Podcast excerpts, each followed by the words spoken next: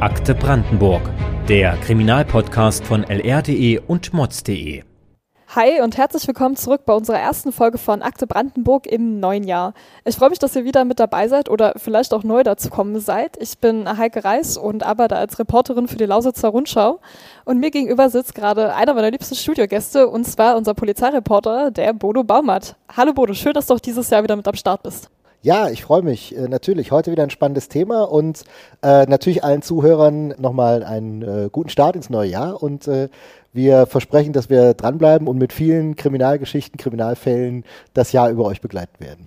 Du hast uns ja diesmal etwas ganz Besonderes mitgebracht und zwar ähm, hatten wir letztens einen Artikel von dir im Blatt mit dem Namen Sie sind wieder da. Wer ist denn wieder da? Ja, es ging in dem Fall um die äh, Geldautomatensprenger. Das ist ja so ein Phänomen, das uns vor Jahren in Brandenburg schon mal ziemlich intensiv beschäftigt hat. Gab da so eine Welle von Fällen, so ab Mitte 2015 bis so ungefähr Ende 2018. Und dann war das plötzlich vorbei. Also 2020 gab es, glaube ich, noch zwei Fälle in ganz Brandenburg.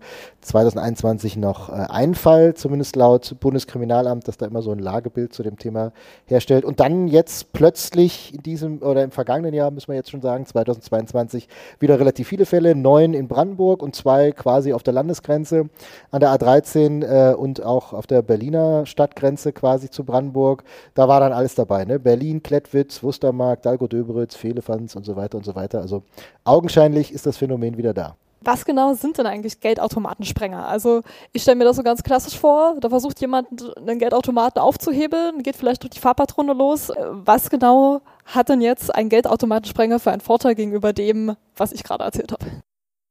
Ja, also vielleicht nochmal so ausholen, Geldautomatensprenger, das ist ja ein relativ neues Phänomen. Das gibt es noch nicht so lange, vielleicht so zehn Jahre oder so ungefähr, hatte ein bisschen so den klassischen Bankraub abgelöst, also dass jemand äh, am helllichten Tag mit einer Waffe in eine Bank reinmarschiert und sagt, Geld her. Gibt es ja in Berlin noch so ab und an mal, dass man es mal liest. Bei uns gar nicht mehr, sondern stattdessen haben sich die Täter irgendwann gedacht, äh, wenn das Geld da die ganze Nacht in so einem Automaten rumsteht, dann kann ich ja auch nachts kommen und das quasi da rausholen. Und das hat dann so angefangen, äh, dass versucht wurde, mit dem Traktor so einen Geldautomaten aus der, Bank zu, aus der Wand zu reißen und mitzunehmen. Da gab es zum Beispiel mal so einen Fall in Forst äh, und auch einige andere. Und irgendwann sind die dazu übergegangen, weil es auch relativ schwierig war, sozusagen an dies, das Innere dieser Geldautomaten einzukommen, dass man wirklich im wahrsten Sinne des Wortes die Dinge gesprengt hat. Also am Anfang mit Gas und inzwischen allerdings äh, kommt auch wirklich Festsprengstoff zum Einsatz. Wie gehen denn die Täter dabei vor? Was müssen wir uns darunter vorstellen? Ja, also das kann man schon äh, sozusagen erzählen, ohne Gefahr zu laufen, hier ein äh, Muster abzuliefern, weil ich habe ja schon gesagt, diese klassische Begehung mit Gas, die wird weniger, weil eben die Banken auch mittlerweile da sehr gute Schutzmaßnahmen gegen entwickelt haben. Aber wenn wir nochmal sozusagen zurückgehen in diese Welle 2015 bis 2018, dann gab es so einen typischen Modus operandi, nennen das die Ermittler. Also eine typische Vorgehensweise, die wirklich in fast allen Fällen immer gleich war. Das war eine Tätergruppierung von so drei, vier äh, Leuten, also die bequem in so ein Auto reinpassen, gerne schwarze, schnelle Wagen, die irgendwie nachts so zwei, drei, vier Uhr, wenn wirklich alles schläft, vorgefahren sind. Meistens waren das Standorte, die man sich, glaube ich, vorher schon ganz gut ausgekundschaftet hat. Also wo äh, schnelle Fluchtwege waren, gerne in der Nähe der Autobahn am Anfang zum Beispiel. Wobei man allerdings auch sagen muss, irgendwann sind die äh, auch wirklich dreister geworden. Also wir hatten dann auch einen Fall äh, hier mitten in Cottbus, wo am Altmarkt der belebteste Platz des, der ganzen Stadt, wo eigentlich immer irgendwie Leben ist, die trotzdem da wirklich Geldautomaten gesprengt haben und abgehauen sind. Also das gab es auch. Aber wie gesagt, klassisch war immer am Anfang vor allen Dingen äh, näher zu den Banken und dann sind die halt vorgefahren ran an den Geldautomaten, versucht äh, aufzuhebeln, Gas reingepumpt, äh, in Deckung gegangen, mit einer Lanze das Ganze zum Explodieren gebracht. Es gab einmal einen lauten Knall, im Idealfall flog die Geldkassette raus und man hat sie sich geschnappt, ist abgehauen und das war's. Aber gerade so einen lauten Knall, stell mir das so vor, mitten in der Innenstadt, da leben dann Haufen Leute, hat das denn keiner bemerkt, oder? Doch, Nachbarn haben das natürlich immer gemerkt, aber sobald es explodiert war, haben die die Polizei gerufen und ehe die Polizei dann vor Ort war, waren die Täter, dann waren die längst über alle Berge. Es gab ganz wenige Ausnahmen, also gerade bei den Fällen hier bei uns in Brandenburg. Es gab mal in Luckau den kuriosen Fall, ähm, dass wirklich einer der Täter versucht hat, am Fahrrad zu flüchten. Ähm, das hatte den Hintergrund, das war ein Geldautomat, der einem Bankinstitut sozusagen, einer Bankfiliale auch stand. Direkt gegenüber waren oder direkt daneben waren äh, ist auch immer noch ein, ähm, eine Bank, äh, Quatsch, was sage ich, eine Bank, blödsinnig, die Bank ist natürlich da und daneben ist der Supermarkt. Da war ein Wachdienst, der anscheinend da nachts vorbeikam und die Täter gesehen hat und die gestört hat und dann äh, war die Polizei relativ schnell vor Ort, deswegen ist einer mit dem Fahrrad geflüchtet, hat das dann irgendwo am Dorf dann in die Büsche geworfen und hat sich dann weiter auf die ähm, Socken gemacht. Deswegen solche Fälle gab es. Gibt auch immer ab und an mal, auch jetzt letztes Jahr gab es wieder einen Fall, wo die Polizei dann auch nochmal mit Hubschraubern versucht hat, in der Tatortumgebung zu finden, aber das ist wirklich die Ausnahme. Im Normalfall sind die sehr schnell über alle Berge. Und man muss auch sagen, auch das ähm, die sind wirklich, meistens gehen die brutal vor. Das sind Banden, die rücksichtslos vorgehen. Es gab den Fall in Bad Liebenwerda zum Beispiel, wo ähm, die Polizei auch da relativ schnell vor Ort war, die noch verfolgen konnte und die dann so Krähenfüße, also so, so lange Nägel, Fenster des Autos geworfen haben. Das ist schon das James Bond-Manier quasi, ähm, wo sie dann vor der Polizei fliehen konnten. Also deswegen, im Normalfall sind die sehr schnell über alle Berge, selbst wenn es explodiert und man die Polizei ruft klingt wahnsinnig gefährlich. Also gerade die Wirkung so einer Explosion kann man wahrscheinlich nicht immer richtig einschätzen, oder? Nee, da hatten wir einige Fälle, wo man wirklich gesehen hat, dass die entweder noch mit den Mengen des Gases experimentieren mussten oder sich schlicht und ergreifend verschätzt haben. Ähm, so ein Geldautomat ähm, du siehst ja auch nicht immer, wie, wie, wie, groß der wirklich ist. Also es gibt die, die Teile, die komplett zu sehen sind, da kannst du vielleicht noch einschätzen. Es gibt aber auch die, die in der Mauer verbaut sind und du weißt nicht, was kommt dahinter sozusagen noch. Sehr spektakuläre, wirklich gefährliche Fälle. Altdöbern ist so das äh, Beispiel, was immer wieder genannt wird, 2015, gleich am Anfang dieser Serie, wo ein ganzer Supermarkt dann in Brand geraten ist und eingestürzt ist, der dann auch äh, jahrelang nicht äh, genutzt werden konnte, der Standort. Ähm, das war also wirklich ein Schaden, der immens größer war als das sozusagen nur, was da an Geldautomat gesprengt wurde. Es gab auch in Lübben, auch da mitten in der Stadt, äh, den Geldautomaten am Rathaus, der gesprengt wurde. Da gab es auch Schäden am Gebäude. Das ist in vielen Fällen eben auch so. Das heißt also, nicht nur der Vorraum von so einer Bank, wo ein Geldautomat steht, wenn man die Bilder dann am nächsten Morgen sieht, das sieht immer spektakulär aus. Das ist totale Verwüstung. Das ist ja meistens nur Glas, was da gesplittert ist. Aber es gibt äh, wirklich auch Schäden, die, die weit darüber hinausgehen und das Ganze noch gefährlicher machen, als es ohnehin schon äh, die Idee ist, ich spreng mal so einen Geldautomaten. Und trotzdem scheint sich das Ganze für die Täter zu lohnen. Also ich meine mal, apropos Beute, was kommt da eigentlich bei rum? Ähm, also zum einen muss man sagen, nicht jeder Angriff ist erfolgreich. Äh, das äh, Bundeskriminalamt stellt inzwischen jedes Jahr so ein Lagebild zum Thema Angriff auf Geldautomaten äh, zur Verfügung.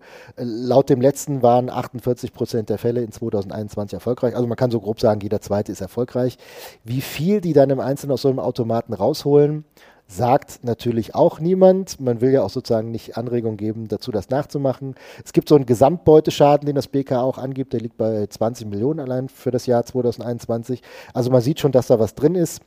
Wir hatten so einen ähnlichen Fall, wo man jetzt ein bisschen Parallelen ziehen kann. Da ging es um ähm, Angriffe auf Geldautomaten, nicht diese großen, sondern so kleinere Tresore, die in äh, Tankstellen verbaut waren, wo man auch äh, Geld äh, abheben konnte.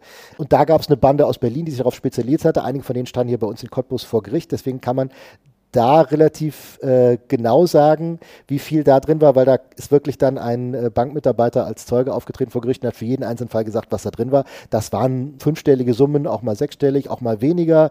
Ähm, das liegt wirklich auch am Standort so eines Geldautomaten. Also ganz praktisch Berlin-Alexanderplatz, wo andauernd Geld gezogen wird, ist sehr viel mehr äh, in so einem Automaten drin als in Luckau beispielsweise, da wird äh, dann schon deutlich weniger drin sein. Aber es muss auf jeden Fall genug sein, dass es sich lohnt, denn sonst würden die Täter ja nicht immer wieder kommen. Und äh, auch insofern, dass das BKA sich damit befasst und ein jährliches Lagebild macht. Das heißt, das ist doch eine Problematik, die ganz Deutschland trifft und damit nicht nur ein Problem in Brandenburg.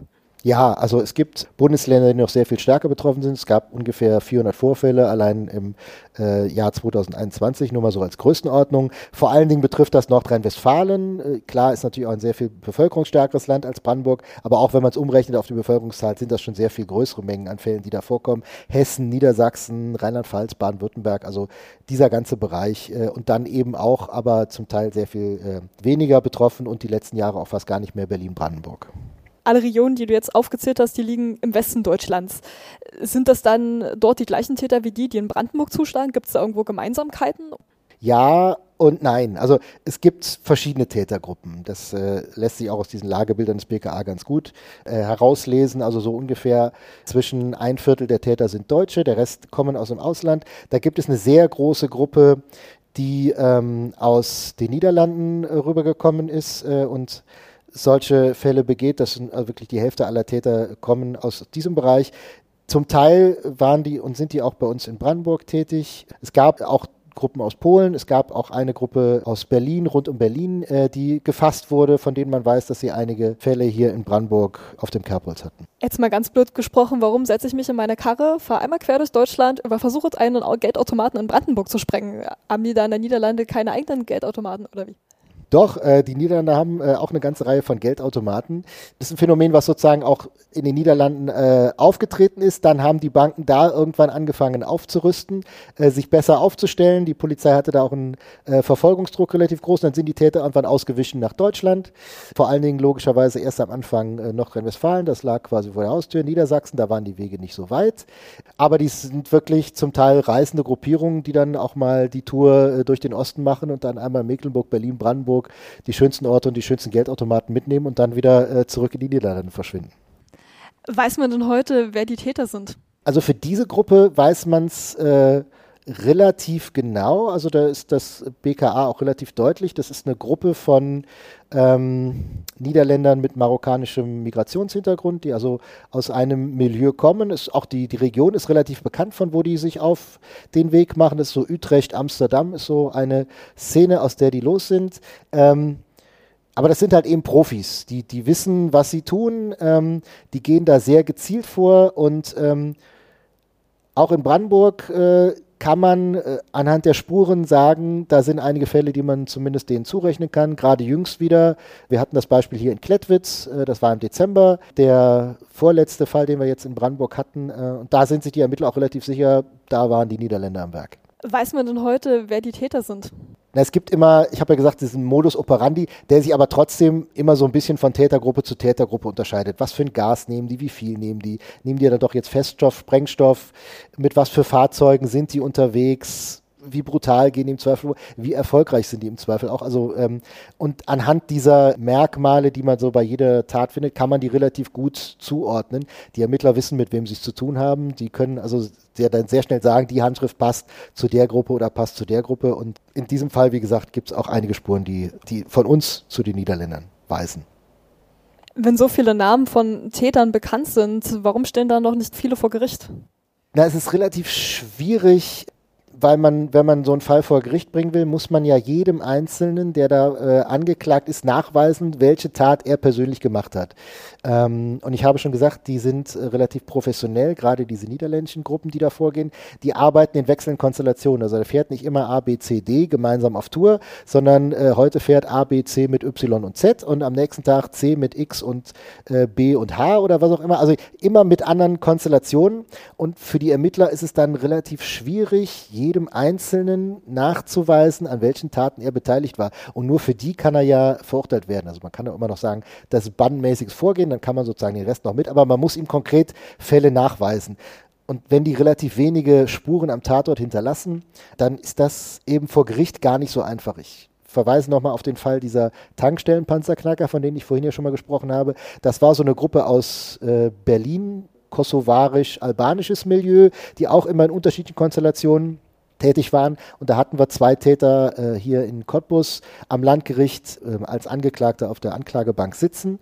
Äh, und da waren es dann wirklich Spuren von Schuhen, die an Tatorten gefunden wurden, die man einem zurechnen konnte, so ein halber Fingerabdruck, ähm, ein Foto von dem Auto, das man dann nochmal an der Tankstelle auf einem Video wiedererkannt hat, wo man sagt, das sieht dem ähnlich, ähm, der dann da beteiligt war. Und das ist dann schon relativ mühsam. Deswegen, es gibt auch äh, Ermittlungserfolge, es gibt auch äh, Prozesse, gerade in Nordrhein-Westfalen, wenn wir wieder auf die Niederländer zu sprechen kommen, gab es einige Urteile in letzter Zeit. Und trotzdem, wenn da vier ausfallen, kommen vier andere so einfach lässt sich das leider nicht stoppen.